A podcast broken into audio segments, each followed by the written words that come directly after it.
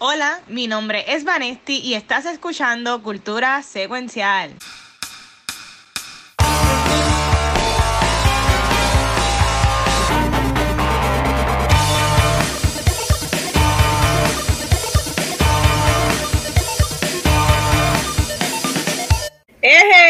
Arrancamos por fin.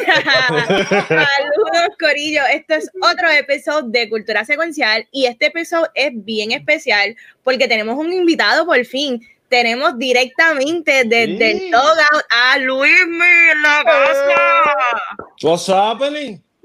Luismi, saludos. ¿Cómo estás? ¿También? Contra, nunca me habían hecho una introducción tan felices. O sea, siento que realmente les da felicidad que esté aquí. Eh, me lo creí, me lo creí. Tremenda actriz, Vanetti. Tremenda actriz. Vamos para Oscar. Como todos ya saben, yo soy Vanesti y ando mi con mi corillo de toda la semana y estamos por Twitch. Así que cuéntame, preséntense. Viene, este es el chizo, que es la que hay. No, este, mucho ya, ya, cuando hoy empezamos tarde, así que hoy, es el día de fluir. Sí, hoy estamos, sí, no, hoy es, hoy es fluir y que las personas nos acompañen acá. Vamos a ver qué pasa. Saludos, mi gente, acá, acá hay Watcher en lo que pueda de su computadora. estamos aquí, lo, estamos aquí, lo poco que queda del Watcher, así que no sé qué le pasa porque él tiene que arrancar con su segmento, así que cuéntame. ¿qué Ay, Dios mío, ok. Pues mira, esta semana para mí ha sido bien, bien feliz porque mi computadora eligió morirse cuando más yo la necesitaba. Pero nada, estamos aquí gozando. Este, así hablando de lo que he visto, lo que he hecho, lo dices que he visto por ahí. En Netflix empezó una serie nueva, este, que ahora mismo entiendo que se llama High Score, que empezó, empezó ayer. Estoy buscando para confirmar el nombre, sí, High Score. Y en verdad que eh, he visto todo, me falta nada más el último episodio, son seis episodios, es un mini series, documentary, como quieras llamarle.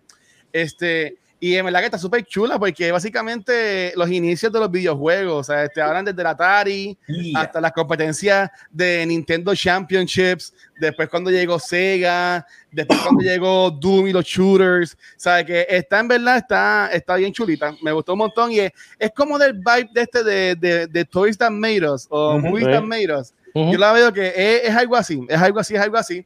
Este, y sigo con Dark, ya estoy por la mitad de la segunda temporada, pues honestamente esta semana casi no la he visto porque he estado corriendo para ir para abajo a ver si puedo salvar mi computadora. Pero Dark en verdad va bien. Y no, para los que estén pendientes, aún todavía no he visto la última temporada de Cheese Creek. Eh, Gaby, te tengo que pedir el, el código ese para verlo. pero toda, pero toda, No, este, lo, lo, este episodio va a ser bien curioso porque yo casi no, entiendo, no escucho a los muchachos. so, este, si ustedes ven que yo no contesto bien lo que ellos digan, a mí lo que yo voy a hacer, yo voy a poner mis audífonos en el celular y voy a abrir el Twitch en el celular para si por ahí los puedo escuchar. Exacto. Pero tiene un delay, así que esto va a ser peor aún. Así que nada, yo se lo voy a pasar a ustedes. Y nada, cuéntame, Vane, ¿qué estás viendo? ¿Qué has estado haciendo? Ok, como no sé si lo vas a decir o no, yo voy a arrancar con una de las cosas que salió esta semana, salió hoy, y es que Ben Affleck regresa al DCU en Flashpoint, la película que va a dirigir Andy Muschietti, que para los que no saben, Andy Muschietti dirigió It Chapter 1 y It Chapter 2. Ok. Yo llevo mucho tiempo hateando a Flashpoint pero es porque yo solamente lo veía como la fanaticada pidiéndolo porque querían que DC arreglara todo este revolú, que lo arreglaran con Flashpoint. Y eso a mí no me gustaba. Punto. No me gusta que utilicen una película para otros propósitos que no sea hacer una película buena. Punto. Claro.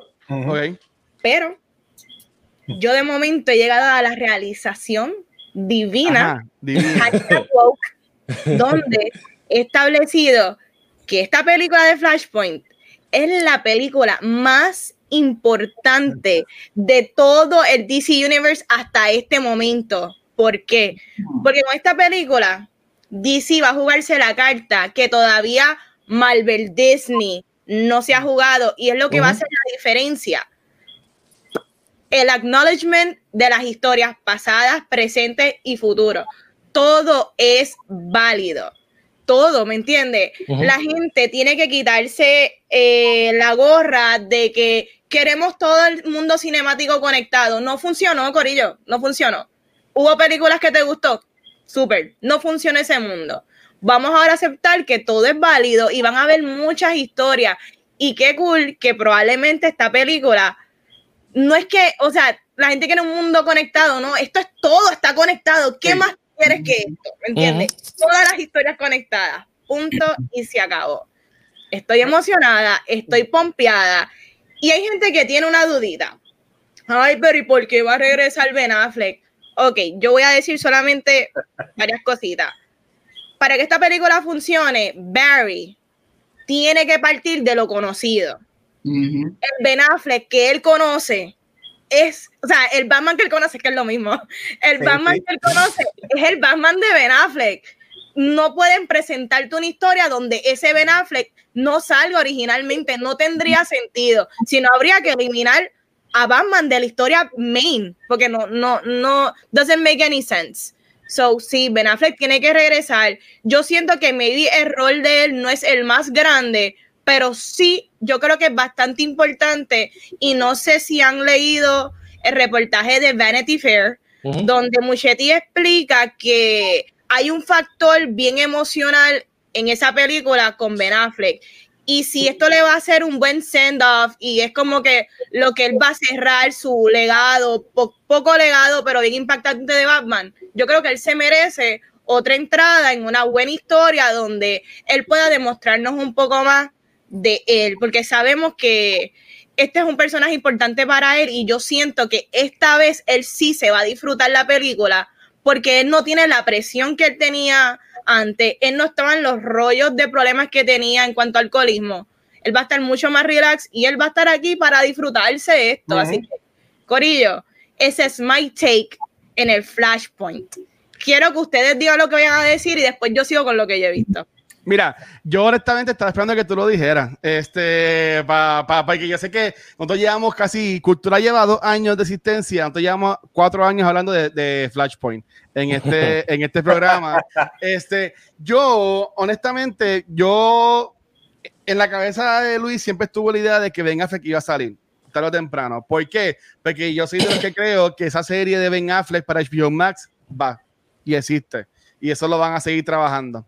Este, y como dijo Vanetti, yo pienso que no va a salir mucho, tampoco el, Michael Keaton va a salir mucho. El Batman que va a salir más, que yo entiendo que ha sido el único que no han confirmado ahora mismo, este, si va a ser un Flashpoint, va a ser el de Jeffrey Dean Morgan.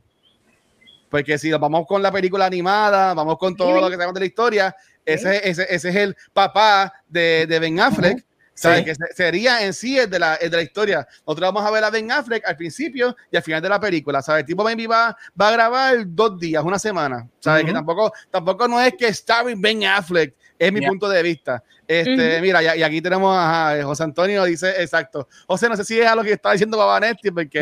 yo creo que fue lo que yo dije. Ah, está bien. Este, oh, y lo que como, y porque yo estaba hablando ahorita con una amiga mía y yo llegué a esta conclusión también a lo que dijo Vanesti. Para mí es esta película es lo que va a make or break eh, DC Universe, whatever. Porque ellos sí, aunque ellos estén diciendo de que ellos no quieren tener un universo juntos, ellos tienen que tenerlo si es que ellos quieren llevar estas películas, si es que quieren seguir trabajando lo que es el Justice League, si es lo que quieren trabajar el, el Injustice League, el Justice League Dark, estas películas tienen que tener alguna relación. Y para mí que esta película va a ser como un tipo Civil War de Avengers, de Marvel, o sea que va a tener muchos actores, va a tener muchos personajes, pero no va a tener tantos como, una, como un Endgame. ¿Sabes? Nosotros vamos a ver básicamente, en mi opinión, esto no, yo no sé nada, por ahora, si la pegué, pues la pego, whatever. Pero yo lo veo como que va a estar básicamente todos los personajes que conocemos ahora mismo de DC van a salir de alguna forma u otra. Este, porque básicamente esta película, en mi opinión, es lo que va a reshape todo. Y ya, esos son mis, mis two cents. y qué bueno que hablamos de Flashpoint. Con todo de volumen y busqué mi cerveza, pues nada, me dio un shot porque pues hablé de Flashpoint otra vez. Oye, y lo de Mera, ¿ustedes creen que, que, vayan a eliminar la Mera de todo este el de Amber Heard, a través de Flashpoint? Allá la van a matar. Yo creo que esa es la manera más fácil de despacharla. Sí. Ella... en, CGI, en CGI la cara de Amber Heard No, no, para mí que, para mí que la forma fácil para Warner Bros. sería matarla en este aspecto. ¿Y, Este, ¿Y Ezra Miller se queda o se va? no, él, Controversial. él se queda. él se sí. queda, él se queda, pero yo considero que es controversial. Él y Amber Heard son controversiales. Sí. Ambos. Sí, pero en, mi opinión, si ellos fueran a sacar a Ezra Miller, hace tiempo ya lo hubiesen sacado. Este, Sí, sí. Ellos, ellos- Sí, ya ellos no, ellos no van a esperar a esta semana del fandom para, para sacarlo. Y si él llega a este punto, he's in. ¿Sabes? Porque eh, eh, básicamente DC está poniendo todos los calzoncillos en, en esta canasta que es el fandom. Todo lo que Eso hace, vamos a sí. hablar después, pero este, yo entiendo que eh, de aquí para adelante lo que ellos nos presenten va a ser el futuro de, de DC. Y nada, para dejar que ustedes hablen, hay un par de comments. Este, saludos a los que están en el chat de, de, de Twitch. Saludos a Sparrow Wolf, dice, ay María, él dice hashtag diré no a Batfleck, únete al bandwagon del odio. Oye, Sparrow, Sparrow me debe las estrellitas. ¿Te acuerdas que el día que él dijo, ah, no pasa el primer round? Papi, no me voy a olvidar. Sí. Apostate, te fuiste a bote. Este, tenemos también a José Antonio, que él dice que eso mismo, que veremos al Batman de Thomas a Wayne, de The Fiji Morgan. Este, pim, pim, pim, pim, pim. ahí tenemos a Señoré, que es parte del corillo de Vicas y Cartones, que va a estar con nosotros en lo de Fandom Streaming Nice. Game. Vamos, vamos a darle eso más tarde ahorita. Este, y ya, también está por ahí Punker, que dice, ah, esto tiraderas de Sparrow Wolf. Sparrow, porque tanto odio. Es que pues el odio, el En odio este programa queremos que se mantenga positivo. Eh, Yes. por favor, las de eh, Gabucho y Chizo, ¿qué piensan de la Ah. noticia? Y Luismi. Adicional Amber Heard. Pues mira, como dice el retro Calle 13, se vale todo en este sándwich de salchicha. Yo digo que cuando tú no tienes nada que perder, lo que te queda es divertirte. Ya DC Claro. no está buscando la competencia con Marvel por las razones obvias que te hemos visto. Y yo creo que ahora ellos van a hacer, aparte de que el público está bastante adiestrado a este tipo de historias de cómics de multiverso, porque hace cinco años, si esto se presentaba como que el público general no lo iba a entender, y ellos básicamente, lo que yo entiendo, ¿verdad? De aquí al sábado nos enteraremos si es cierto o no, que ellos se van a tirar el CW Arrowverse en el cine y que se chave todo con Pai. O sea, con, ya con que, con que Michael Keaton salga tres minutos en cambio, ya yo voy a ver la película tres veces. Con eso Sí. nada más. Yeah. Con que Batfleck salga en cambio, también. O sea que yo lo que me sospecho es que ellos van a hacer lo que yo haría. Batman es el personaje más famoso de DC, de Warner Brothers. Vamos a hacer el Spider-Verse con Batman, porque esto es sí o sí. O sea, Claro. el negocio no está vendiendo, vamos a vender pizza, porque a todo el mundo le gusta la pizza. Exacto, exacto. Esa es mi opinión, yo estoy pompeado. Mi opinión es que con respeto a todos los otros Batman, que a mí me gustan todos, eh, Batfleck es el más que se parece visualmente a una versión en cómic. Esa escena de Batman versus Superman, de él rompiéndole los huesos a todos esos villanos, eso pareciera Arkham Game. Y yo estoy in con la noticia, aunque salga 30 segundos. Lo que él Duro. quiera. Eh, mira, yo estoy este, yéndome por la línea de Chizo.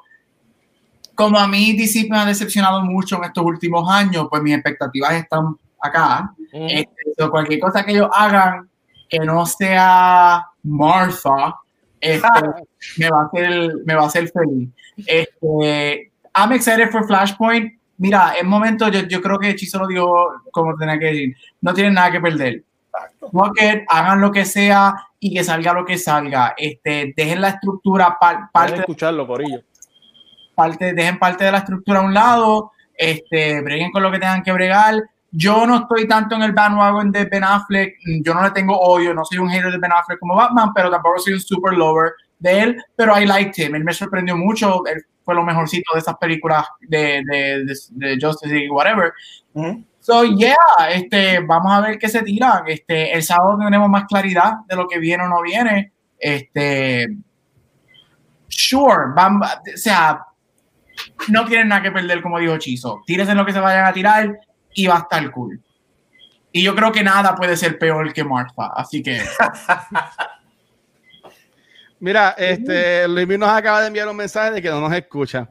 Este, así que, eh, que nada, yo le escribo, no tranquilo, eso, eso tiene que ser eh, eh, por el lado de allá. Yo le escribo Ok. ahora acá. Así que nada, si quieren, sigan ustedes con lo que sigue, Vane, con lo que ha estado viendo. Ok, mira, lo que realmente vi fue, vi Perry Mason, que Gabriel habló de esta serie Y, mano, qué buena está. No quiero hablar mucho porque yo estoy cruzando los dedos de que el Watcher aproveche de que tres de sus integrantes la están viendo o la van a ver para hacer un episodio de esto. Sí, sí, hablar un poquito en general. La serie, como Gabriel otra vez dijo, es basada en libros y también hubo una serie, creo que fue late 50s, early 60s, que tengo entendido que tuvo mucha fanaticada y no, no sé si fue CBS o fue ABC en un network. Estuvo la serie, pero yo la recomiendo porque yo no sabía nada de Perry Mason y está bien buena. Yo creo que si te gusta investigación policíaca slash detective, creo que te va a gustar. Si te gusta también series como lo que fueron Mindhunter, también te va a gustar. So, te la recomiendo. Está buena y si tienes HBO Max y no hay nada nuevo, como ya sabemos, tienes Perry Son ocho episodios y están súper buenos. Comienza un poquito slow burn, y me gusta porque tú estás un poquito perdido porque no estás entendiendo bien qué estamos investigando hasta que de momento te empiezas a entender todo y, y cuando arranca especialmente en el trial te enamoras del trial completo. Yo quiero ser abogada ahora. Este, Sigo sin escuchar. Eso fue lo que vi esta semana. Así que, Gabucho, ¿qué tuviste? Este, nada, qué bueno que viste Perry Mason y que te gustó este Matthew Reeves y Tatiana. Ahora. Nos amo. Este, que yo llevo viendo, bueno. pero no lo escucho. Mira, pero. Dale, sigue, sigue, sigue, sigue, sigue, sigue, sigue, Yo le echo la culpa a Tata. Este, no, este. Estoy rewatching yo todo. Eh, hace semanas yo había mencionado Avatar The Last Airbender, en un show que yo veo todos los años. Sí. yo veo su secuela Korra, The Legend of Korra, que ahora Netflix la puso la semana pasada. Este, y nuevamente, como fan de esa serie, estoy bien contento porque nueva gente está descubriendo la serie. Y estoy viendo Korra, este, si has visto Avatar, hopefully has visto Korra, este, o si no has visto Korra, vela. Este, a mí me encanta igual que Avatar. Tengo unas, para mí Avatar es un poquito mejor pero esto no es una análisis de la serie, pero Korra es igual de buena y es bien diferente a lo que era Avatar. Avatar era este niño más jocoso, más divertido, descubriendo lo que tenía que hacer, mientras que Korra es esta emo, Daria, teenager, lidiando con otros problemas completamente diferentes. Este, y es más grown up, el show es mucho más grown up que, que el Avatar original, que eso es lo que a mí me gusta porque ahí es la diferencia. Mm. Tiene throwbacks a la serie original y estoy en el Season 3 ahora mismo, me encanta. Este, Punker, estoy contigo, los villanos de Korra están espectaculares. Season 3, Red Lotus a otro nivel. estoy viendo Korra y me gusta. Y solamente quería mencionarle, estoy bien excited porque yo menciono, yo hablé aquí de The Crown hace par de semanas en Award Spotlight y The Crown tiró hoy el teaser del Season 4 con la silueta de Gillian Anderson de Scully Forever como Margaret Thatcher y tenemos a Princess Diana y como todo nene queer, yo amo Princess Diana y vemos el traje de boda de ella en el teaser, así que Season 4 de The Crown viene en noviembre y estoy super excited por eso. Brutal. Watcher, no te escucho. No te escuchamos, Watcher, quítate el mute. Es que me, me, fui, me fui yo para hablar con Luis Mira, nada, que yo le dije en la página de cultura, Gaby, esta mañana por ti nada más. ¿Sabes? Como tú lo hablaste de ella. Yo, vi, yo no he visto la serie. Y, y, y sí, Vane, este, vamos a hacer el episodio, pero ahora hay, que ver porque septiembre viene paqueado, ¿sabes? Septiembre tiene 20 mil estrenos el primer fin de semana, ¿sabes? Que me lo terminamos haciendo en octubre el episodio de Perry Mason, pero de que va, va. Lo vamos, lo, lo vamos a hacer, lo vamos a hacer. Tranquilo. Bueno, en este momento le hubiese dicho a Luismi que él diga que él vio esta semana, pero arrancamos con Chizo. Yo estoy obsesionado con Lovecraft Country. Les voy a decir por qué. Solamente hay un episodio. Básicamente, esta serie trata de este personaje joven negro, Atticus, que se une con su tío para buscar a su padre perdido. Eh, como tal, se une con su tío y con su amiga de, de, de la infancia. Y el papá Ah, llegó Luis, ¿me no escucha? Sí, sí, ya escucha. Ellos están buscando al papá que está ah. perdido en el pueblo donde H.P. Lovecraft aparentemente se crió y de donde él se basó en hacer sus cuentos. La parte de fantasía del, del, de la serie es que según la historia se está narrando en el primer episodio, Lovecraft se basó en cosas que pasaron de verdad en ese pueblo misterioso para hacer sus historias de horror. O sea que aparentemente esas criaturas existen y es básicamente eh, un retelling de los cuentos de Lovecraft bajo estos personajes. Pero ¿por qué yo estoy obsesionado? De hecho, hoy es agosto 20, hoy es el cumpleaños de Lovecraft, que lo están celebrando en el internet. Eh, casualidades de la vida. Lovecraft se le conoce como el padre del horror moderno. Él ha influenciado a mucha gente que a nosotros nos gusta, como Guillermo el Toro, Stephen King, y básicamente él está en todo lo que tenga que ver con horror desde que él, eh, ¿verdad? Que murió hasta el día de hoy. ¿Cuál es el problema con eso? En la controversia con eso es que Lovecraft era extremadamente racista e misógeno y, este, y xenofóbico. Y eso está en el internet, Google it. El problema con Lovecraft es que dentro de la cultura y la comunidad del horror de los creadores y la fanaticada, ellos acknowledge that siempre ha sido controversia, pero aparte de ese punto de él, porque él habla, o sea, él, él, no lo esconde, él es bien extremista, era bien extremista, eh, no pueden negar la genialidad que él tenía en el horror. Porque estoy obsesionado con la serie, porque eh, la, la showrunner Misha Green, una mujer negra, creadora de la serie Underground, y el productor ejecutivo Jordan Peele, que todos saben que es de Oz, van a coger eh, esta serie basada en el libro del mismo nombre ellos básicamente van a usar todo el lore y todo el mito de Lovecraft para precisamente señalar todas las partes eh, racistas en la, en la historia y todos los elementos racistas que Lovecraft tiene en su historia. Love, eh, Lovecraft hacía muchas historias con personas que hacían mating con estas criaturas raras y era una metáfora de que Lovecraft no le gustaba que las razas se mezclaran. Eso es básicamente uno de los, de los temas de él. Pero lo gufiado es que Lovecraft, desde que estaba vivo, él siempre era fanático de que la gente hiciera fanfiction de su historia y hicieran historias, otras versiones con secuelas de lo que sea. O sea, tú podías coger a Cthulhu y hacer tu propia versión y él, y él auspiciaba eso para escritores nuevos. Pues, ¿qué pasa?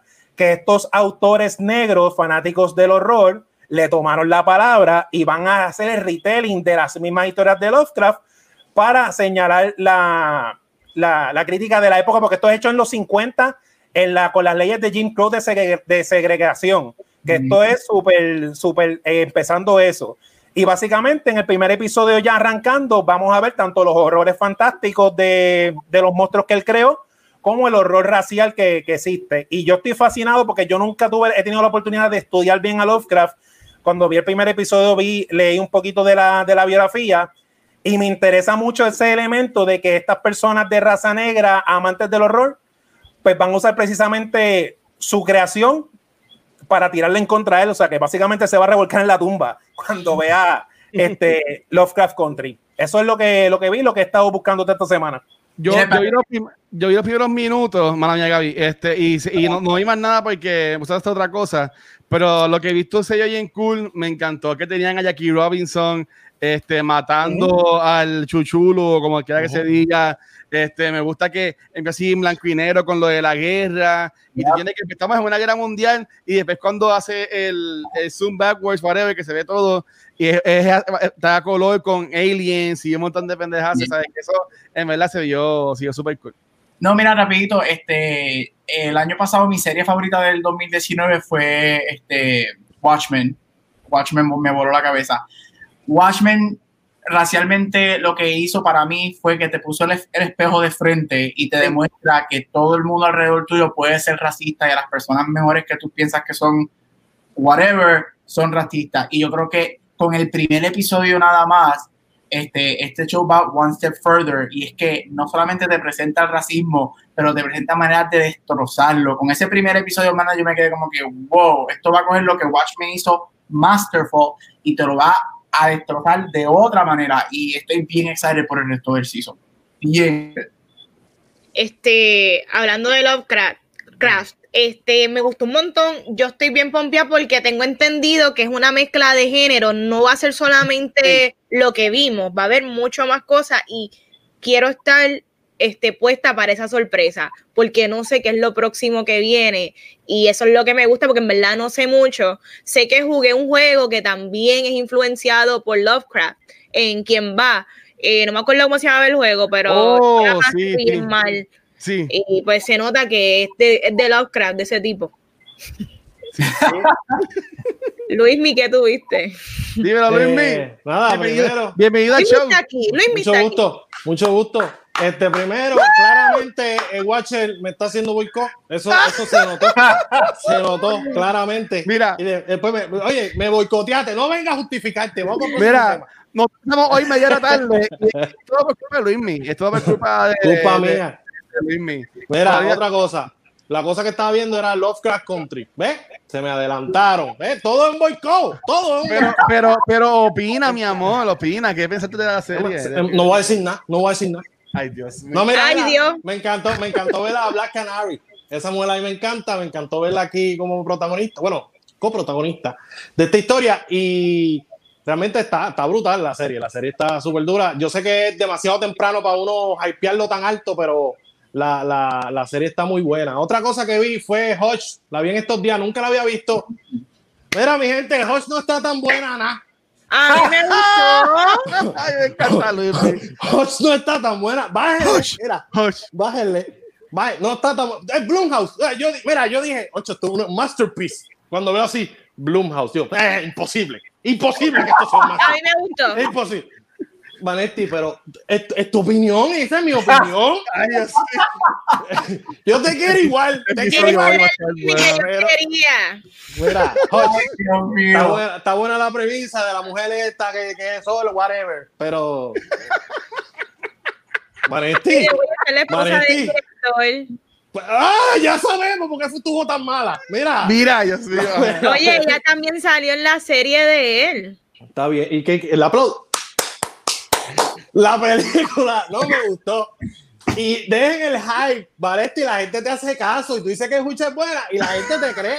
No Cuando yo le dejo aquí. Yo no sé, pero a lo mejor a mí me hablaste de eso. Yo tengo una, yo, tengo una pregunta. Yo pensaba que tú estabas diciendo Hosh, la película de Batman de, de Hosh. Era ¿De, qué, estabas hablando? De Hosh, la película esa de Blumhouse, que es de un tipo que aparece con una máscara tres minutos y después se la quita, como que sin motivo tenía la máscara puesta. Si al final del día quería que la viera.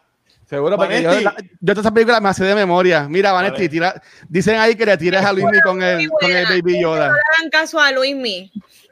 Tírame, tírame con el Baby Yoda, que estoy loco que el Mandalorian lo deje un poste amarrado. Estoy loco que lo deje amarrado ahí y lo deje para, para que dejen de enfocarse tanto en ese enano. Vamos. Pero nada, este... Porque no que este programa continúe. Por favor. Pero qué bueno que Luis me arrancó y se despertó. Este, ya, estoy activo, estoy activo. Mira, ¿tú sabes cuál es mi queso favorito? El blue cheese. Así que arranca hechizo. Yes, pues mira, hoy en la sesión de Blue Cheese, siguiendo celebrando a Lofra, un anuncio rápido. La película Color Out of Space, tremenda película con Nicolas Cage. Es un viaje bien loco y él, pues ya, ya ustedes saben que él está loco. Está en 12.99 por ahí, en 4K y Blu-ray. Búsquenla por ahí, se la recomiendo. Está bueno. Así que chequenla. Seguimos con el tema de Lovecraft. Mira, hoy vengo con dos anuncios y un estreno para hacerle algo positivo de la semana pasada que dije que ya las compañías no están tirando películas de, de, catálogo. Se anunció que en noviembre 24 la película de 79, Mac Max, la original, va a salir en 4K. Ese anuncio acabó, acabó de salir, todavía no hay especificaciones de qué va a traer, pero qué bueno que están haciendo eh, películas de, de, catálogo, este, mira, Nicolás, que echa dos pesos.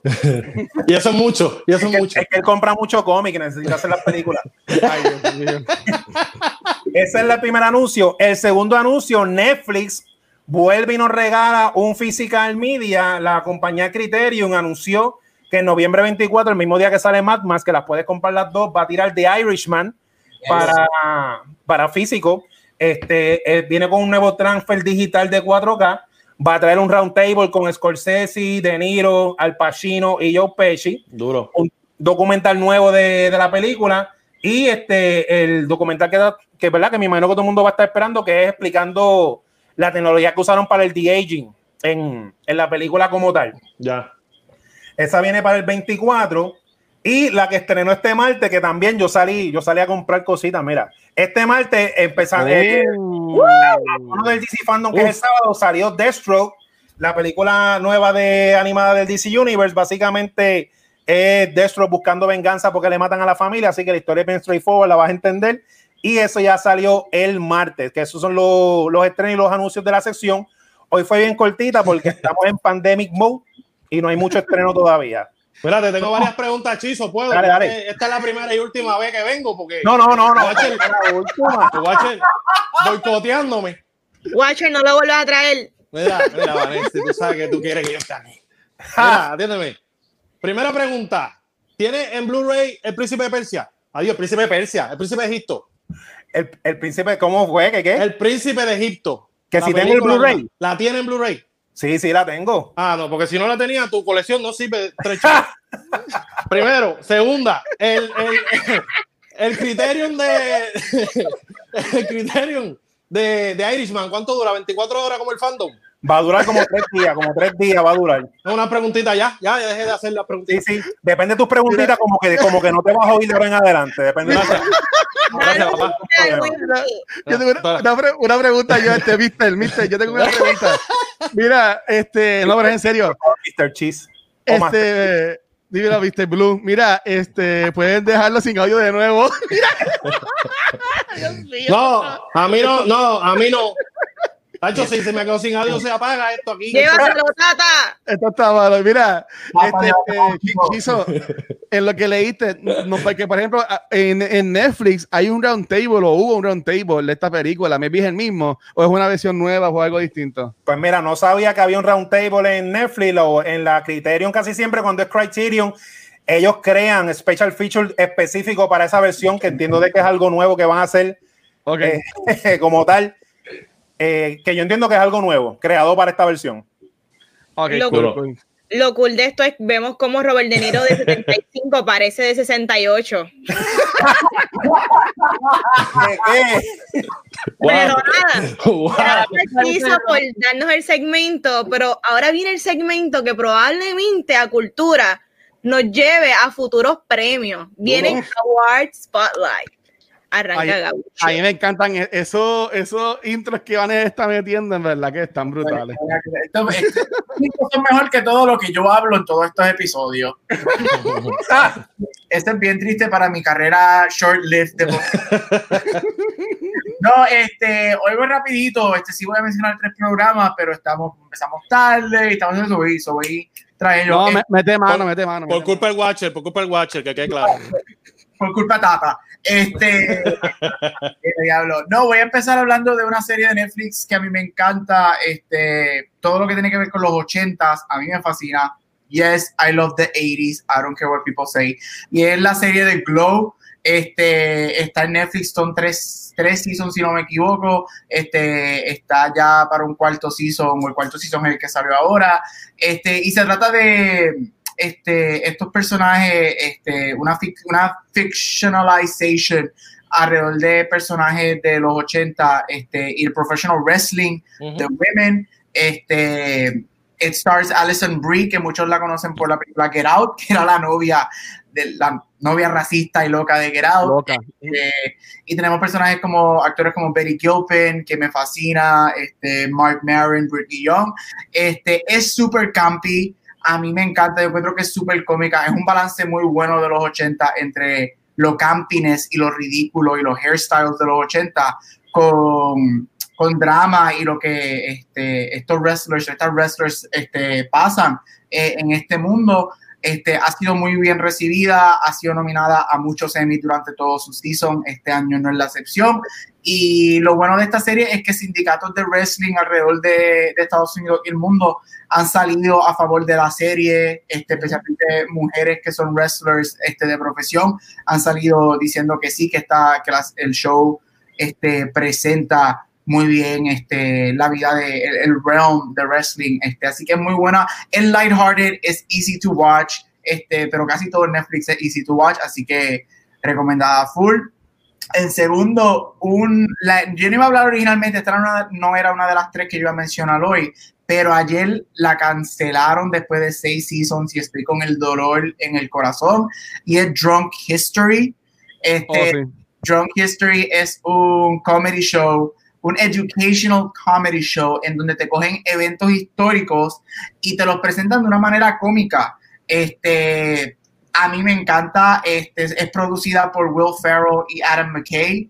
Este, aunque todo el mundo sabe que ya han escuchado que yo no soy fan de Will Ferrell, ¿Qué? pequeño no tenga que, yeah, breaking news, de pequeño no tenga que verlo en cámara, yo estoy feliz. Así que como productor, me gusta. Este, hace, es just a funny show. El hecho de que te cogen historias como Ben Franklin, la constitución de Estados Unidos, este, yo no sé qué, y te lo presentan con actores famosos, súper cómicos, maneras interesantes. Es un SNL en historia, por decirlo así. Es un SNL, pero de, de momentos históricos. Eh, no sé por qué la cancelaron, porque los viewership estaban por el techo y todos los seasons han recibido nominaciones al Emmy.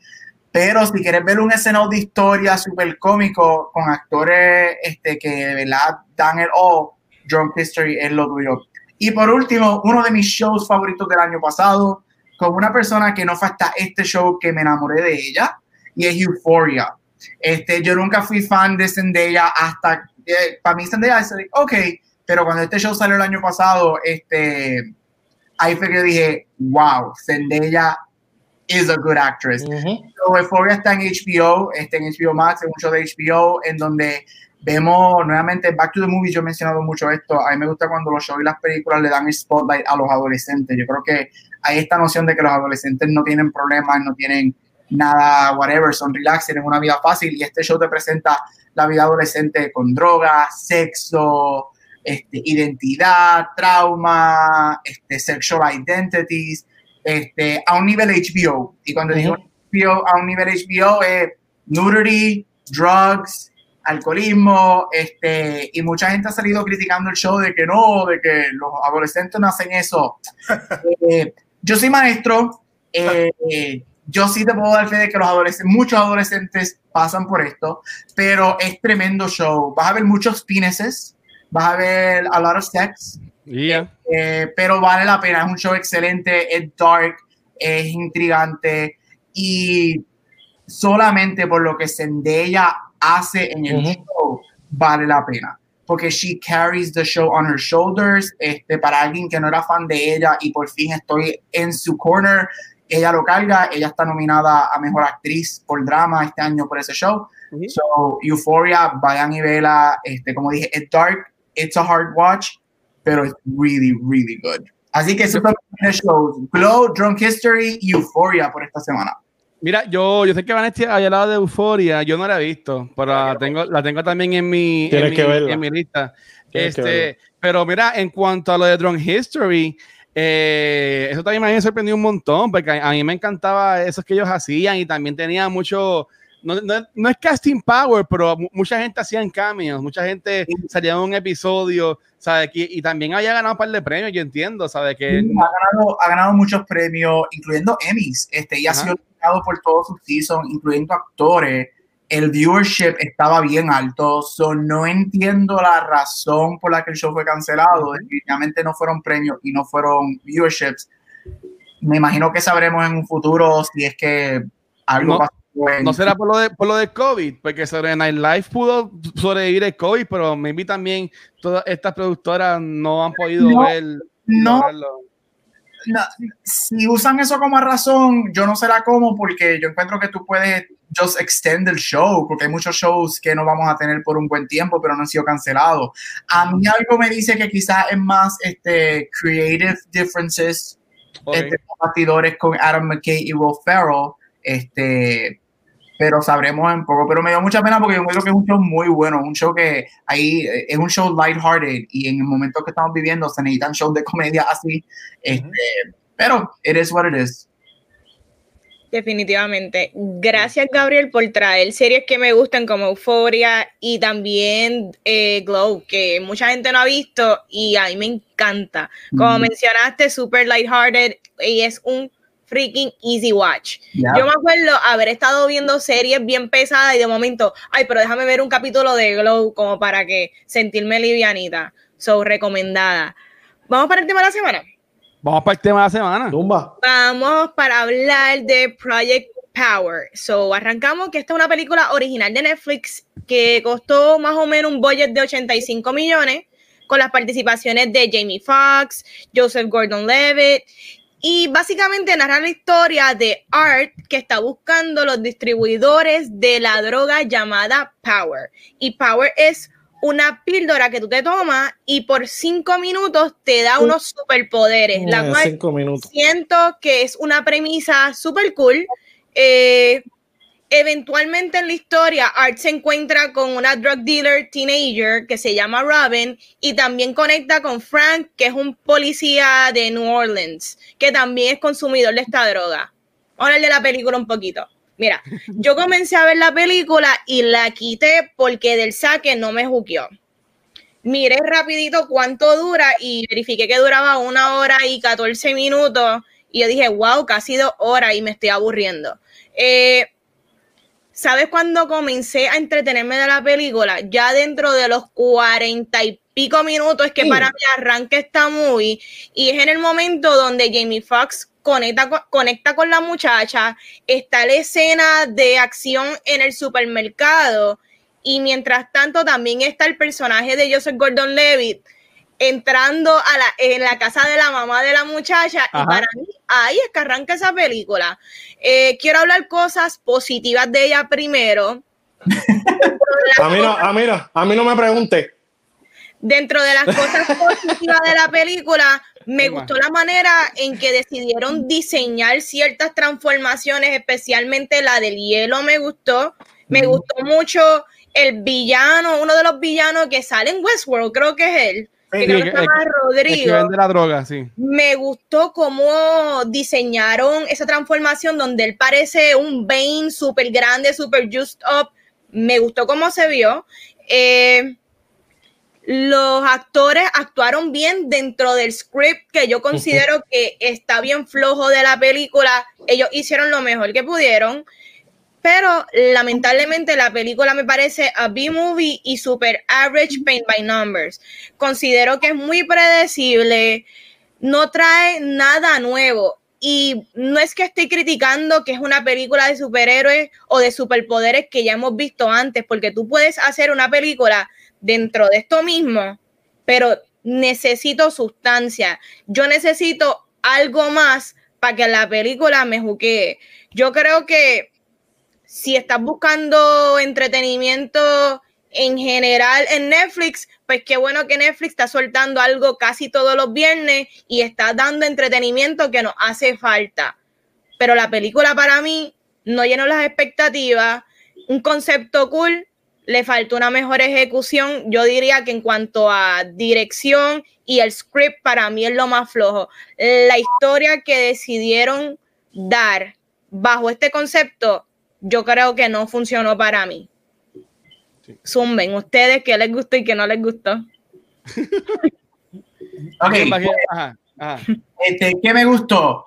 Um, Robin, Dominic, Dominic Fishback, este, hay un show que se llama The Deuce que yo vi, que ella sale, ella me gusta mucho. Yo encuentro que ella fue lo único que a mí me gustó de la película. Ni JGL, como Van dice, ni él pudo salvar esta película. Este, yo vi esta película el domingo. Honestamente, tú me preguntas qué recuerdo de la película, yo te voy a decir nada. Para mí la película, Mm. eh, na- yo no me acuerdo nada. Sé que sale Jamie Foxx y JGL. It. Este, eh, para mí yo la encuentro, para mí fue genérica, este, fue basic.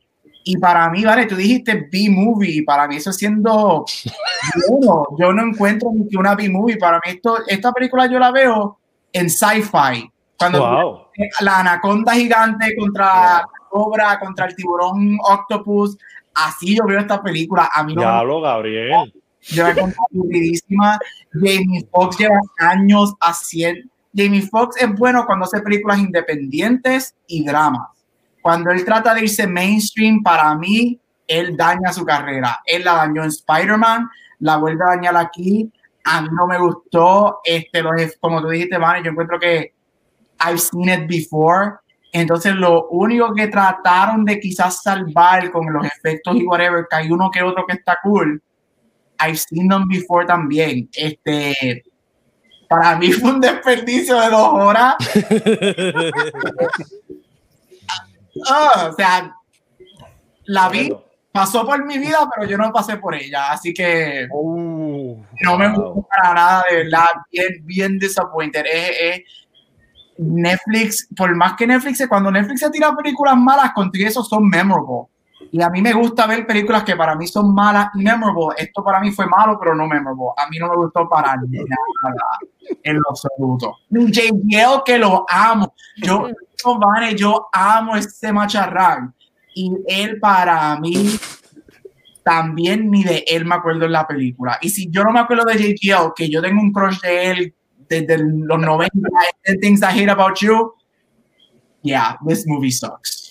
Uy. están preguntando cuál es peor, cuál es mejor, Sharknado o Project Power. Sharknado, las 5 de Sharknado le meten bien pena, porque mira lo que pasa. Cuando a mí me gustan, cuando lo bueno de, ya que mencionamos utilizando Sharknado, tú sabes lo que es Sharknado. Los creadores de Sharknado saben lo que es una ridiculez, un campiness, y se van por esa línea. O sea, estamos hablando de un tornado que galga tiburones. O sea, ¿qué más porquería que eso? Pero they play it y lo hacen bien. Ah. Aquí esta película trata de ser de superhéroes, trata de meterte drama, trata de hacer esto, pero they never find what it is. Y ahí es cuando la película se pierde. O sea, si tú me vas a dar campiness bad, so bad that it's good, dame eso, pero no me des algo intentando de ser lo que no va a terminar siendo. Yo no sé si eso hace sentido, pero esa es la mejor manera que puedo explicarlo. Sharknado sabe lo que es, una ridícula campi con un tornado que carga tiburones, y por eso me la disfruto, y esto para mí no sabía lo que era. Quiso. Yo creo que tú tienes algo bueno que decir y quiero posibilidad. La película, la película este, se, pasa, se pasa bien las dos horas viéndola me gustó mucho el elemento de dentro de las películas de superhéroes, ese elemento de que la píldora dura cinco, cinco minutos, pero que es un gamble en lo que tú te la tomas porque no se sabe si el poder tuyo va a ser bueno o malo o si va a terminar matándote. Me gustó mucho ese elemento. Me gustó mucho la relación de, Robin con Frank y con el personaje de Jamie Foxx. Eh, como tal, mi parte favorita de la película son las partes de ella rapeando, definitivamente. y este, lo de los diferentes poderes mezclados con origen de animales, eso también, también me entretuvo. Sí, la película es point A a point B, pero las películas de superhéroes son todas lo mismo, point A a point B. Sí, puede que unas están mejores hechas que otras. Esta está hecha en la cuestión de, verla para entretenerte, que yo entiendo también que, que, se encuentra un, público, un público como eso. Eh, el otro eh, que me gustó eh, también es lo de lo de la parte de, que de la crítica social de que eh, los villanos los villanos no este los que estaban vendiendo la droga estaban escogiendo la parte las partes pobres y como decirlo así los residenciales para probar la droga y, de, y después de aprovecharse de esas personas usarlas para, para ellos vender y capitalizar. Robin era parte del sistema porque no tiene las oportunidades de desarrollarse. Y eso yo me recuerdo cuando aquí en Puerto Rico estaban probando la píldora anticonceptiva que también encuentro como que tuvo ese mensaje este, social con una película de superhéroes. En cuanto cuando Metaverse dice que los cinco minutos de la película duraban más que los tres minutos de Freeza, yo quiero invitar a Metaverse a que trabaje en un call center para que él vea cuánto duran cinco minutos de verdad, que yo lo encontré largo eh, como tal. Y básicamente yo me entretuve, la pasé bien, Jamie Foxx a mí me tripea, eh, yo encontré JDF, si es verdad lo que dice eh, Gabriel, de que la película en general es bien genérica, pero yo encontré un charm en JDF con la nena. Me gustó mucho cuando le regala la motora. Me gustó mucho cuando él la ayuda a ella, cuando están los chamaquitos que le quieren robar la droga. Fue como con Big Brother relationship y eso fue lo que, lo que me disfruté. Luis Bueno, pues yo tengo que decir que esta película estuvo excelente. A mí me encantó muchísimo. Eh, embuste, estoy mintiendo. Esta película estuvo más o menos me entretuvo un ratito. Un ratito nada más. Y es porque Jamie Foxx, yo, después de Electro, yo quiero que el hombre sea, que triunfe. Porque yo, a mí me encanta Jamie Foxx. Eh, la película Ray fue la primera película, like, biopic que yo vi en mi vida. Y desde ahí yo quedé enamorado con ese género. Imagínate el impacto que tuvo ese hombre en mi vida con Ray. Y pues me duele que fracase, me duele. En esta película yo esperaba menos de él. Yo dije, esto es superhéroes, esto no mezclan. Batata. Funcionó bastante bien para lo que le tocó. Eh, yo sé con los Levi, pues también me gustó muchísimo su personaje, pero igual, cuestión de los cinco minutos, eran 24 minutos. A veces funcionó, a veces eran dos, a veces eran, era como que había una discrepancia ahí, porque está la lógica. O sea, tú, eh, la, la, escena tú la extiendes y tú dices, ah, pues yo voy de, de, de punto A a punto B un edificio que es súper extremadamente largo. Cinco minutos, imposible que todavía cuando tú sacas del edificio el poder lo tenga. Pues no, él lo tenía. Entonces a veces se activaba el reloj y a veces no lo activaba. Se lo olvidaba. Pues no lo active. No lo active. Y de hecho, la primera vez que falla eso es al principio cuando sale el hombre invisible que llaman y oh, me dio un fantasma. Eso pasó hace como cinco minutos. Cuando llega Joseph hay como 10 minutos más. Es, esa es la pastilla, de hecho, esa es la pastilla que debieron de, de utilizar durante toda la película, pero eso duró como, como media hora el, el, invisible. Hasta duró los 45 minutos que me aburrieron. Sí, mira, hasta que no vino Joseph Gordon Levy, le hizo la llave ahí, puff, a él no se le quitó el poder. Eso, eso estuvo bien al garete. Pero, ¿sabes qué? Voy a decir cosas positivas. Voy a decir cosas positivas porque a, todas las películas tienen algo positivo. Y les voy a decir qué fue lo que pasó. Cuando hacen una escena que entran al churches, pues hay una señora. ¿Entran a dónde? A Churches Chicken. Churches Chicken. Hay una señora que es real, que realmente está atendiendo. Y es una persona que realmente trabaja en Churches Chicken. Eso es cuando hacen el primer, cuando hacen el primer tiro dentro de Churches Chicken. Y ya, eso es lo único positivo. Eso me gustó, me hizo feliz. Y, y, me hace pensar cuánto le pagaron a la señora por salir. Así que eso me hace feliz dentro de todo. ¿Vieron? y ahí se nota que es ficción porque en Searcher se atendían rápido. Ah, exacto. Ah, entonces fueron a la mesa a atenderlo. Ah, no, ni eso lo hacen bien. Ni eso lo cacharon. Coño. Mira, pero nada. ¿Cuántas veces Luis me dijo Church Chicken ahí? Este, Church Chicken, bro. como cinco veces. Como cinco veces. las contó? Mira, este, nada, yo, yo, ok, este, mira, yo subí, yo ponché a Mar, pero lo voy a poner de nuevo. Mar dijo que, mira, estaba en experimentación la partida. Ay, Dios, por Dios. Pues no sé por qué la sinopsis dice cinco minutos. Pues no lo pongan. Results may vary. Results may vary. Mira, esta película, honestamente, cuando yo, vi que, cuando yo vi que salió cuando yo vi que salió, yo honestamente yo no esperaba mucho esta película. Yo honestamente esta película yo la, la fui a ver por Joseph Gordon-Levitt y yo entiendo que la película no es la mejor del mundo, pero es una película que tú puedes ver en USA Network, en TNT, este, un domingo por la tarde. Y mientras, mientras estás limpiando, la tienes ahí corriendo allá atrás. Y cuando miras, pues ves las escenas que tienen que llaman la atención: que si es robo de banco, que si la pelea como están en el basement, que si lo de la casa de la mamá, ¿sabes? Que en verdad, pero, pero la, historia, como ustedes dijeron, pues a mí no me, no me encantó. Eh, Chiso, mencionó a Chicarapeando, estuvo cool, estuvo cool. Este, sin embargo, y esto puede que me quede feo, no sé cómo la va a terminar. No lo digas. Fue clichoso, fue clichoso. fue clichoso. ustedes notaron que en las dos películas que hemos hablado de Netflix recientes, las dos personajes principales este, han, sido trigueñitas. ¿Y? ¿Sabes? Que Netflix, pero no, no sé, como que siento que están como que están, no, espérate, en mi, y en mi opinión, no es la de cultura, no es la de ustedes, es la mía. Yo pienso que están como que shoehorning, este, mira que hizo este Mark, sí, pues, este, están shoehorning personas así para como que marcar una, una, una cajita, porque en esta película sí metieron lo de New Orleans y quisieron poner lo del huracán, que nadie los, los atendió y toda la cosa, pero no entraron mucho en eso, como que le pasaron por encimita. Si, iba, si nos iban a tocar ese tema, a mí me hubiese gustado que hubiese entrado más en detalle sobre eso y que me vi el huracán haya sido lo que haya causado lo de los poderes o algo así por el estilo. Pero honestamente, como que no me, no me, no me encantó ese detalle. Eh, Jamie Foxx, papi Jamie Foxx hace tiempo como que tipo, he's falling it in. Yo lo que estoy esperando de él es cuando haga de Mike Tyson, que supuestamente va a ser un biopic de Mike Tyson. Y Spawn. Se ve súper fuerte y Spawn, pero honestamente ya yo de él no estoy tan pompeado como antes, como estaba con Ray Charles, o hasta cuando dijeron que él iba a ser, este, que iba a salir en Spider-Man, Electro, que honestamente yo en ese caso como que ya con Jamie Foxx, yo como que pues cool, él está. Para mí Jamie Foxx ahora mismo es como en su momento fue Steven Seagal, que como que salía en películas y la ¡Oh! gente como que le, le, daba de lado, como que no, para mí no, para mí no, tiene importancia Jamie Foxx ahora mismo. Este, mira, tenemos, a, tenemos a Ultra que dice que no es por nada, pero el trailer de la película está súper nice, pero ya para qué. Ya para qué. Oye, y cosa, cosa que iba a mencionar, eh, la mamá de, de, la nena que rapea. Ah. Ella no, no se usó el, el típico cáncer, se utilizó otra enfermedad y eso vale, punto. Porque, ¿sabes? Dentro de, de, lo que iba a ser Mega, siempre es esa misma enfermedad. De repente le dieron otra y yo hice como que, ah, ok, oh, cool, cool. Y eso son cositas mínimas. Ustedes ven que yo estoy aquí nadando, habiendo que, viendo qué puedo sacar positivo. Nada.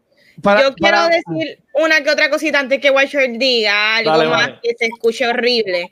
Eh, de las cosas que yo siento que, que, yo critico de la película, para nada sentí que está shoehorn, que la muchacha fuera de color. No entiendo qué tiene que ver eso con la película. Bueno, pero, pero Vane, hermana mía, completamente correcto. En mi, opinión, o sea, yo puedo tener una opinión que ustedes no estén de acuerdo con ella. No, yo sé, pero yo no creo que porque dos películas corridas de Netflix sean con personas de color, yo no creo que hay ningún tipo de, de shoehorning para nada.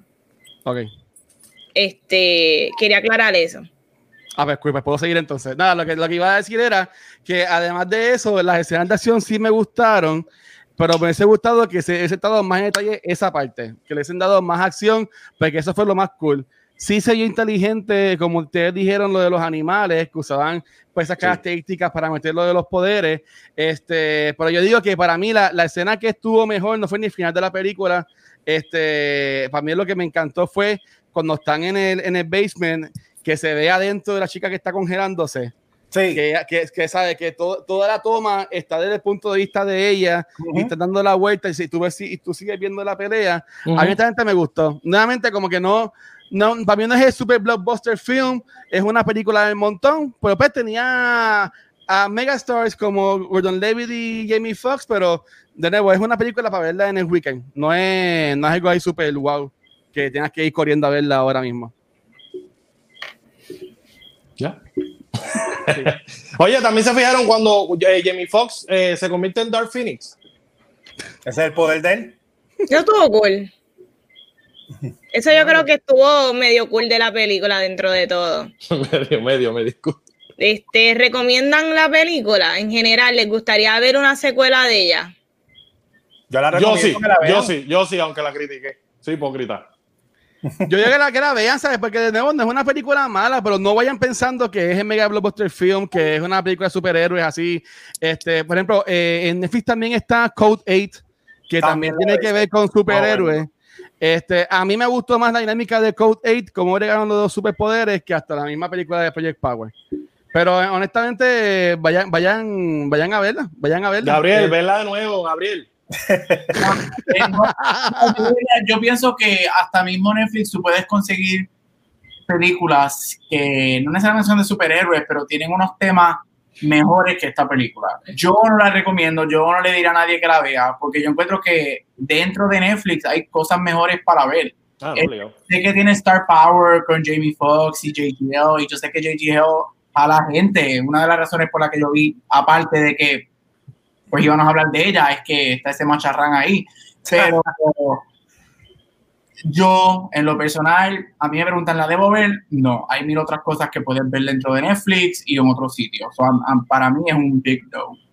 Y yo espero que no hayan más secuelas con esto. y, cuando, y cuando yo sé con los Levi dice, esta es mi ciudad, no les digo como que, hey, ese es mi Robin de, de Batman. no, Parece, no, no te pasó nada.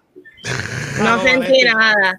pero dicho que no, sentí nada, la película no me gustó, pero sí no me molestaría ver una secuela porque este concepto está cool.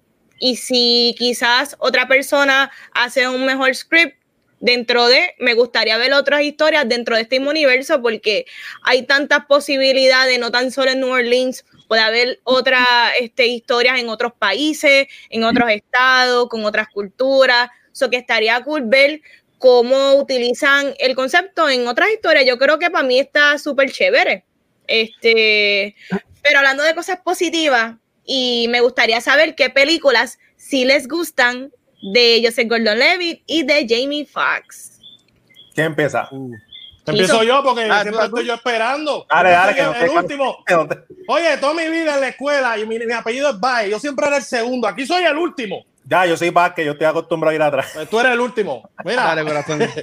Este, ¿qué te iba a decir? Ah, Jamie Foxx, mi película favorita, Richards, indiscutiblemente. Esa es mi película favorita de Jamie Foxx. Y de Joseph Gordon-Levitt, The Walk. Oh, me encanta esa película. Y es biográfica, ¿vieron? ¿Vieron? Gracias, gracias Jamie Foxx por despertar ese amor en mí. Ahí está, te la dejo ahí. Y, y te hechizo y Gaby. Pues mira, a mí me gusta mucho de Jamie Foxx, Django Unchained de Tarantino. Encuentro que él se uh. divirtió mucho en ese papel, en ese personaje. Me gustó ese, ese vaquero. Una mención honorífica. Entiendo el punto de Gaby, pero a mí me encanta Electro de Spider-Man precisamente por eso. A mí me encantan las cosas cheesy y campy. Y Electro es lo más cómic que quiera. Sí, Luis, me te voy a explicar algo. Lo que pasa es que hay personas que se cree que porque se paran detrás de un micrófono, lo único que ven es lo de Fine Arts. Es verdad. la gente ve todo tipo de películas y se las disfrutan. Es verdad. Todo tipo de películas. Pues el electro de él, yo lo noté bien cheesy, bien campy, lo noté bien comic booky y eso a mí me encantó. De JDF no voy a decir mucha porque yo le quiero dar el honor a Vanetti, que ya le gusta mucho ese actor. Así que voy a decir otra cheesy de JDF para defenderlo y es G.I. Joe Rise of Cobra que hizo de El Doctor. Que si puede decir, voy a hacer esa película, que somos nosotros simples mortales que ni siquiera sabemos llegar temprano al trabajo, gente, vamos a darle un a las películas, se pueden disfrutar todas. Eso es mi... F cobra, F cobra, es verdad. ese, es mi input. Este, Jamie Foxx, este, pues, ya cogieron Ray, obviamente, para mí ese es su magnus opus, pero me encanta Dreamgirls, este, a mí me encantan los musicales, eh, pero a mí me gusta Jamie Foxx cuando hace esto, esto hombres que son, tú los odias. Y él es el personaje de Curtis en Dreamgirls, él lo hace muy bien. A mí me encanta cuando hace este tipo de personaje que tú como que quieres meterte ahí y meterle una pela por cabrón. Este, Dreamgirls es mi, es mi segunda favorita de él después de Ray, así que Dreamgirls. Y de JGL, no voy a decir mi favorita porque creo que Vanesti, igual le voy a dar el honor a Vanesti. la de ella, una de sus tops, pero la mencioné ahorita es 10 Things I Hate About You el personaje de él en esa película, aparte de que ese cast y obviamente Heath Ledger, que los dos terminaron en, en la trilogía de Batman trabajando. Este, Pero el personaje de J.G. Owen, exagerado, yo es tan sweet y tan, ay, yo quiero la nena y yo soy el nerd y es que él es tan chulo. Y tú ves esa película ahora sabiendo la trayectoria que él tiene y tú puedes decir, oh, I can see that this guy is gonna make it big. Este, so me encanta Ten Things I About You, él es tan chulo en esa película. Pues mira, yo, yo diría que este, no, no voy a meter en, las películas, por, eso digo, porque sé que Marty debe tener, debe tener par, pero yo me voy a ir más por, por televisión. Este, oh. y yo, yo, he hablado mucho de eso de él aquí. Eh, tiene este proyecto que se llama Hit Record, que yo entiendo que es un proyecto súper bueno, que es bien colaborativo. Este, tuvo una serie de televisión con ese proyecto que estuvo dos temporadas. Entiendo que los soundtracks los puedes conseguir en, en, en podcast, en, en iTunes y en Spotify. Este, pero dice Gordon Levitt, lo más que yo me disfruto últimamente es un podcast que él tiene que se llama Creative Processing. Y fue un podcast que tuvo poquitos episodios, tuvo como nada más 10 episodios, que yo entiendo que estuvieron súper buenos. Y de Jamie Foxx es Django. Django Unchained para mí fue, eh, eh, es como, como diría Gabriel, su opus, no sé cómo va a decir, opus algo. opus, exacto. es, como que su, lo mejor que él ha hecho. Y para mí que él no va a llegar otra vez allá arriba. Eh, sí, con Ray Charles la, la, montó y le, y le quedó súper brutal. este, El papel que él hizo en la película que nosotros vimos de Warner Brothers, que también sale, este, el que sale en Creed. Este, en, Just Mercy, el papel de Jamie Foxx y John Mercy es un papel muy bueno. Que ahí yo iría por la línea de lo que dijo Luis Mi, de que sí, de que a él le quedan mejor estos papeles este, más dramáticos o, de o de películas que no sean tan comerciales como Django. Pero cuando, no sé, me vi si siente el peso de la película encima, como que se, no sé, le, da como Lebron y, falla. Pero sí, los, este biográficos, él, los trabaja, él es demasiado dependiente de eso. Él es un rey de las imitaciones él, es rey, él es uno de los mejores imitadores que hay en cuestión de voz y de, la, de, cómo actúa la persona real. Así que por eso que a mí me encanta todo lo que él haga biopic. Yo, yo siempre voy a verlo. y esa película de Michael B. Jordan de, de él que hace de preso, yo no la voy a volver a ver porque eso a mí me, me, me afectado de lo bien que lo hizo. La película estuvo buena. A mí no me encantó la película, por la actuación de él estuvo. Sí, pero es que es, bien fuerte eso. Sí, sí, sí, sí. ¿Y tú, Ana? Este, el que no me conoce quizás no sabe que a mí me encanta Joseph Gordon Levitt de hace muchos años. Admiro porque es una persona bien apasionada en los diversos proyectos que él tiene, no tan solo en películas, como dijo el Watcher, Hit Record, y en múltiples cosas que él hace. Eh, mencionaron Ten Things I Hate About You, yo la adoro, pero también hay otras películas mucho más pequeñas que ha hecho Joseph Gordon-Levitt, como Manic, Keisher, eh, otra de las películas que a mí me encanta mucho de él es 50-50 con Seth Rogen, uh, eh, Don John, que él la dirigió, para mí también me gustó un montón y me encantaría que Joseph Gordon-Levitt dirigiera más películas, este, pero mi favorita, mi favorita es 500 Days of Summer. Oh. Eh, wow. Ya lo, Gabriel. ¿Qué te puedo decir? Eh, a mí me encanta esa película. La conocemos, la conocemos. Yo no necesariamente pienso que es su mejor papel, porque pues yo creo que él es un actor súper diverso, pero me encanta la película en general y yo siempre digo que yo la vi a una edad bien necesaria. Yo la vi en mi primer año de universidad y creo que fue esa película me marcó porque maybe yo hasta ese momento había visto películas donde quizás las personas terminaban juntas o había como que este final, digamos que color rosa feliz, y yo creo que aquí hubo un final bittersweet, pero súper optimista, y siempre voy a agradecer a haber visto 500 Days of Summer en ese momento de mi vida, fue bien importante. Hablando de Jamie Foxx, dos de sus películas que a mí me gustan mucho y marcan quizás su lado dramático y su lado super funny.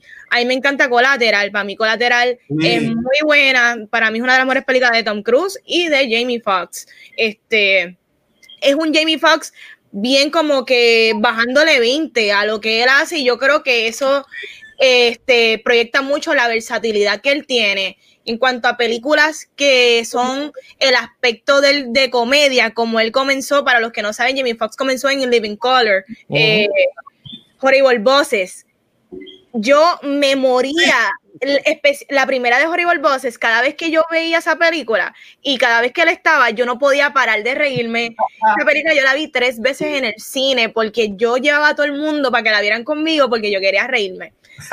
sí, por eso es que me gusta mucho esa película y él ha hecho muchas películas, pero esas son las dos que yo digo como que me encantaron de él.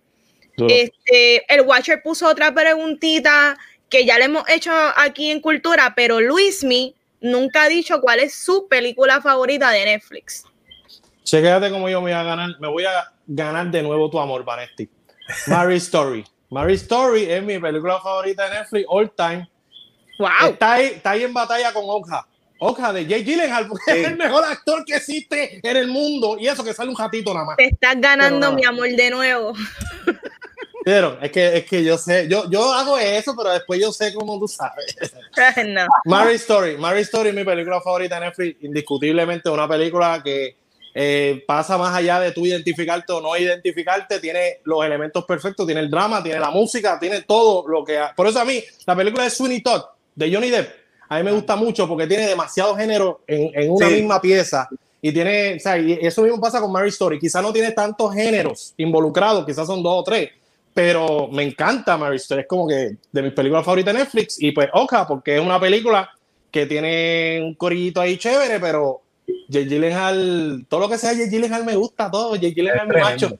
Jay Gyllenhaal es mi macho, eso lo sabe todo el mundo y también todo el mundo lo sabe, que es mi macho también. No, no, bueno, ya otra vez nos vamos a otro, sí. Vamos a pelear.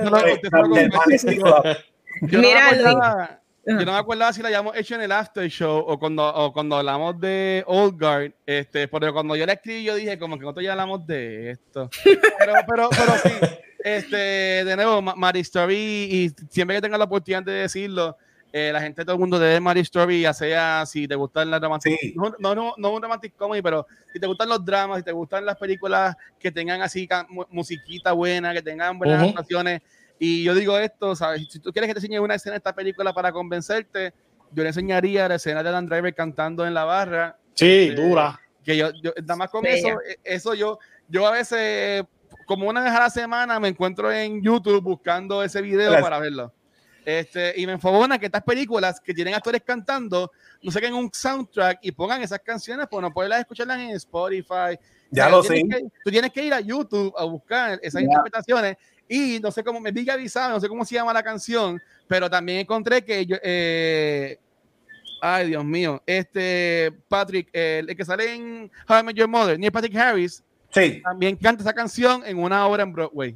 Oh, oh. En Hedwig and the Angry Inch. Ah, esa película. No, Gabucho. Tienes que hablar de ese que de no Gabriel. Diablo, yo creía que él no lo sabía. Esa película es la hostia.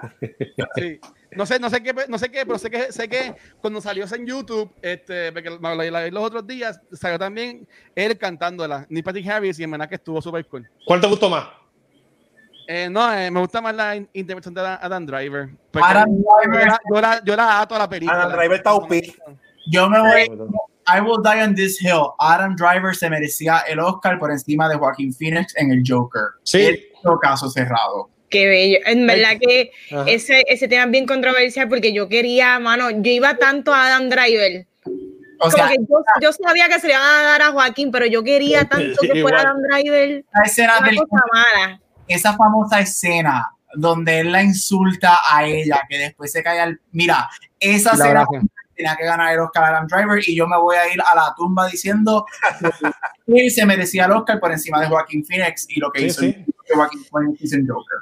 Mira, pero tenemos a Luismi del Dogout y si a estas alturas tú no sabes qué es el Dogout, yo quiero que Luismi les explique qué es el Dogout y por qué ustedes deben de estar escuchando su podcast que es súper importante. Yo te voy a te voy a explicar qué es el Dogout. El Dogout es un podcast donde se habla de películas de fine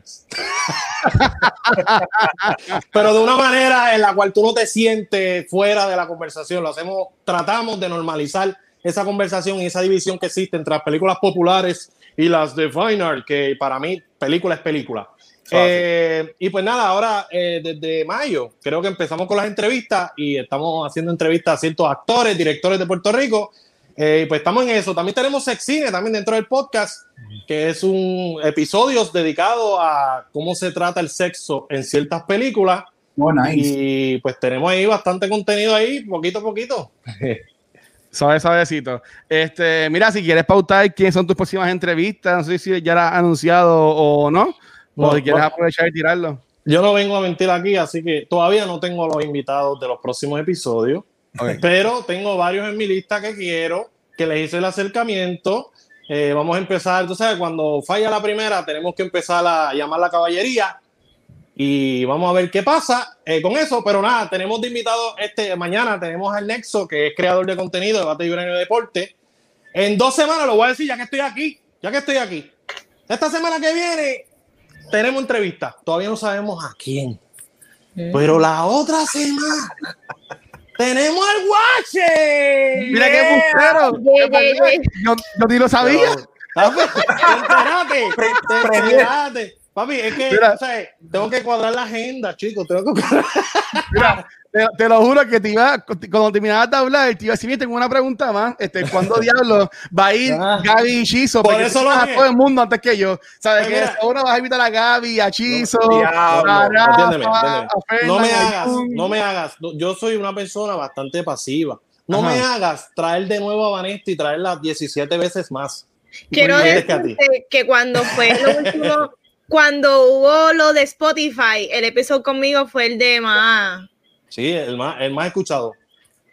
Es que obviamente, ¿sabes? Mira, para ti es mejor llevar a Vanetti mi vez antes de llevarme a mí. O mejor no, no, no, tampoco, tampoco diga estupidez aquí. Tampoco venga a decir estupidez aquí. Oye, pero no, no, es ninguna estupidez. No es ninguna estupidez. Pero nada, mira, todos los de cultura van a venir eventualmente al dogo. Es una promesa. Y pues nada, pues tengo que traer el Watcher primero para que no esté ahí llorando, porque es que es un llorón. Es un lloroncito. Mira, hoy, no le, da mucho cariño a los comentarios, pero mira, tenemos aquí a Gitana Silen que está diciendo por ahí hay alguien que habla como presentador de lucha libre. Yo espero que no sea yo, porque podría ser una coincidencia.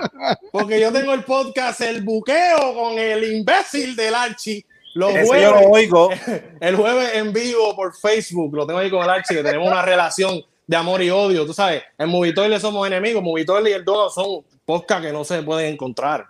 Y en el buqueo, pues somos amigos, pero es por el dinero, porque si no fuera por eso, yo no creo ese imbécil. Por el, por el, dinero. Pero, pero nada, este Chichi y Gaby, tranquilos, que dices ahora, pero seguro los invita para el 2022.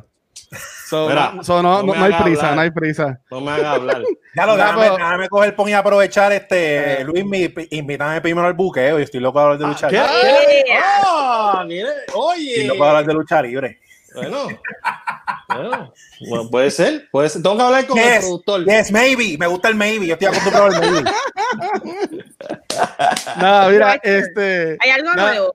Sí, sí, mira, Luis, mi primero que todo, gracias, bro, por estar, por estar acá. Este, eh, mira, dice Urta que el juego de NBA 2K de mío contra mafioso llega primero de que cuando nosotros vayamos a, allá a, al dogout. Pero nada, este, Luis Mía es un creador de contenido y que eh, él, yo entiendo que es un vivo ejemplo de las personas en, Puerto Rico, del talento que hay y de personas que no importa las circunstancias, como quiera, sigue creando contenido que yo entiendo que eso es bien, bien valioso. Y, ¿sabes? Porque, como yo siempre he dicho, y la gente me puede odiar los whatever, pero podcast hay un montón que duran dos o cinco episodios.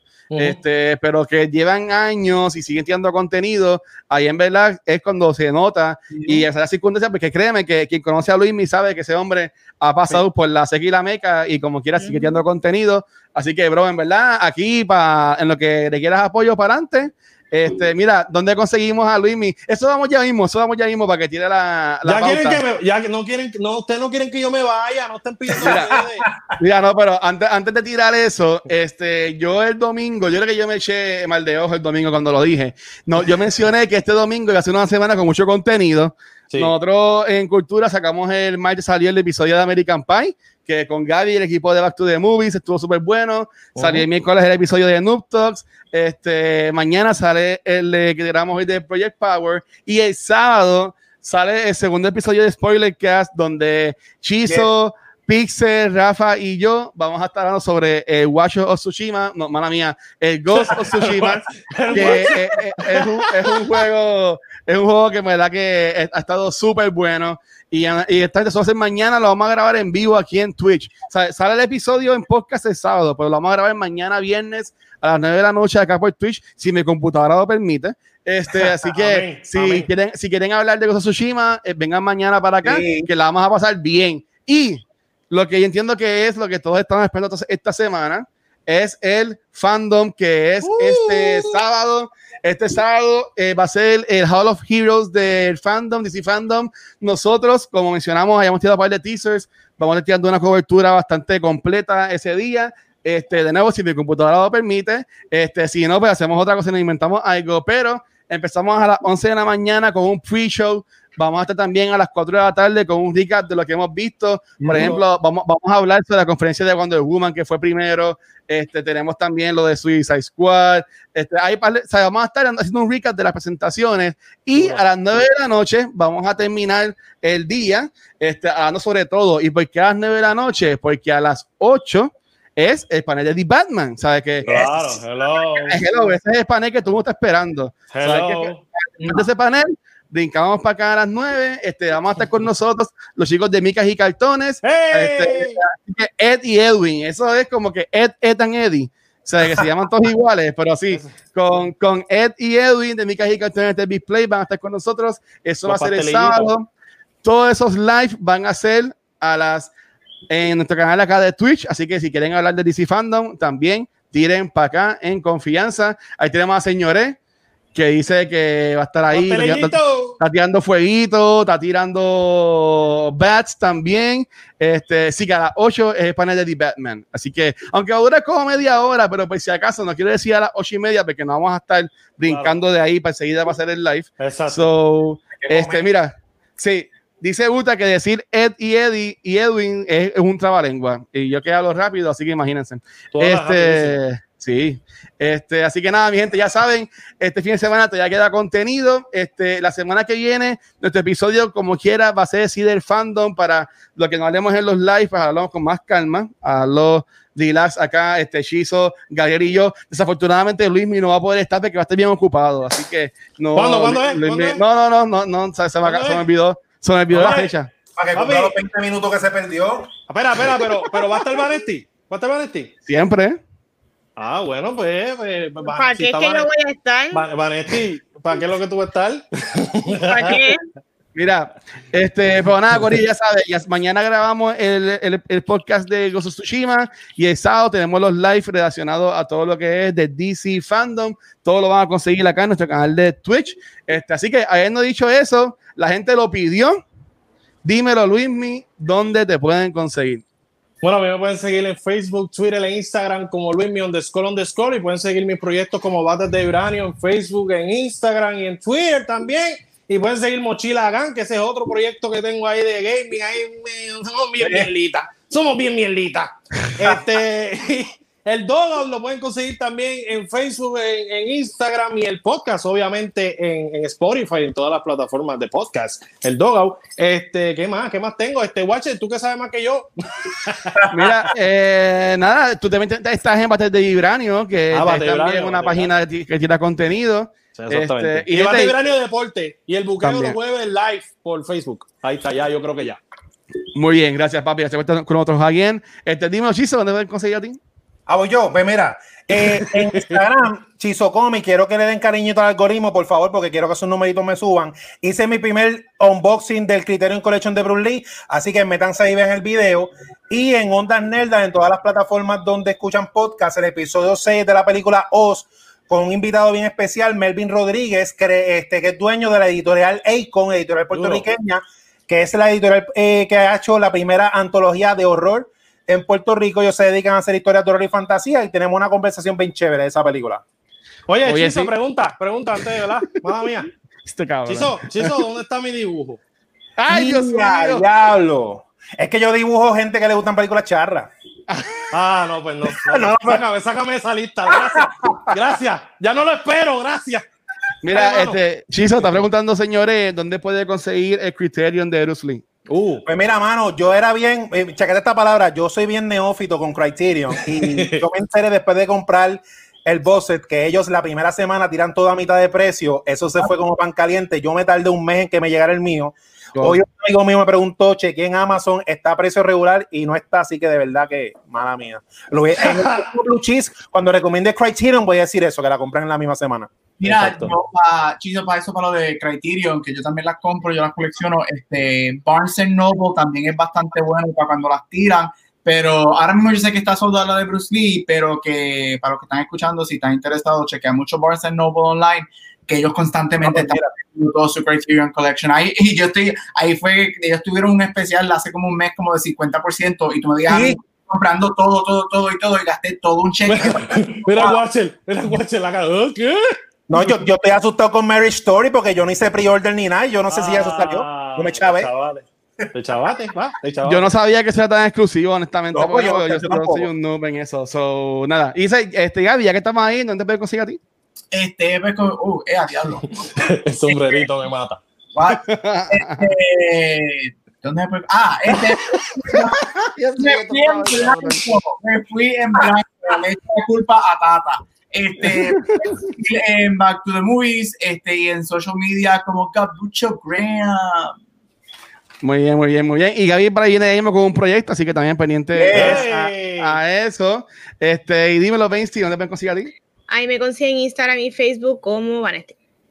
Muy bien, y, y, todos los días Vanesti tira su review de las peliculitas, sabe que siempre es bueno, contenido nuevo, y yo siempre voy a decir que yo conocí este The Voice por Vanetti, que la pude ver, y siempre se me olvida el nombre, la serie que vimos de Hulu y FX, que también la descubrí por los shares de ella con, con Nicole. Así que en verdad que siempre pone ese contenido. Lo bueno de acá de cultura es que Shizo también tiene ese contenido, Gabriel lo va a tener, también Vanetti, este, sabe que gente, de nuevo, creen el contenido que ustedes quieran. A mí me pueden conseguir como el Watch en cualquier red social.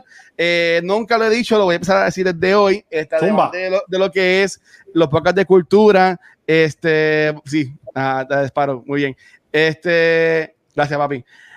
También estoy produciendo ahora este, unos programas con la gente de Puerto Comic Con. Este, ya está lo que es el Reload, que sale los viernes a las 8 de la noche en el canal ah, de Facebook de Comic Con.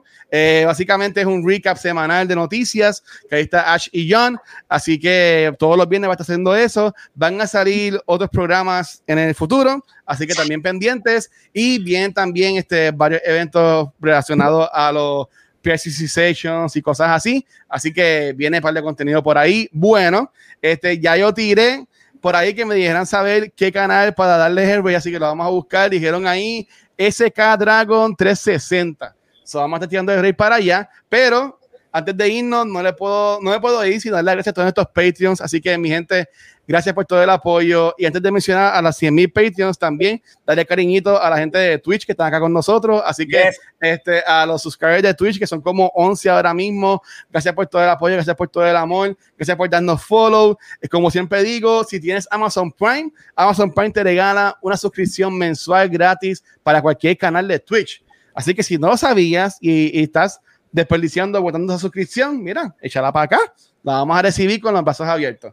Y esto ya saben que este contenido lo pueden conseguir en twitch.tv slash cultura secuencial. Ahora sí, con los Patreons. Y mira, como siempre, estuve hablando todo eso y no los busqué, pero los busco rapidito ahora. Es que son un montón.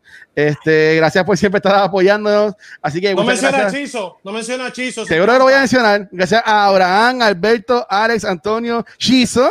Efra, Elliot, Joel, Jorge, Cristian, Luis, Ángel, Michael, Noé, Ricardo, Shirley y Silma. Gracias por siempre estar ahí. Si quieres ser tan cool como ellos, ve a patreon.com slash cultura secuencial. Ahí vas a encontrar dos tiers y parte de los beneficios que encuentras en Patreon es acceso a escuchar los after shows, que es lo que vamos a grabar ahora. Que vamos a hablar, en este after show. Básicamente la pregunta que yo tengo a los muchachos es, ¿qué superpoder tú quisieras tener? O sea, como te tomas la pastillita de los cinco minutos, este, ¿Qué, media hora? ¿Qué media hora? Pues la pastillita de la media hora, ¿qué superpoder quisieras tener?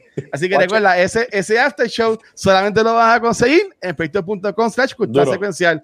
Pero si mira, si estás pelado y no puedes suscribirte a Twitch y tampoco puedes ir a Patreon, no te preocupes, ve a gustasecuencial.com, ahí está todo el contenido gratis, están los episodios en formato de video y de podcast, también está el área de blog, que puedes tirar tu blog y ser parte de nuestra comunidad. Así que ya saben, todo este contenido lo consiguen en culturasecuencial.com.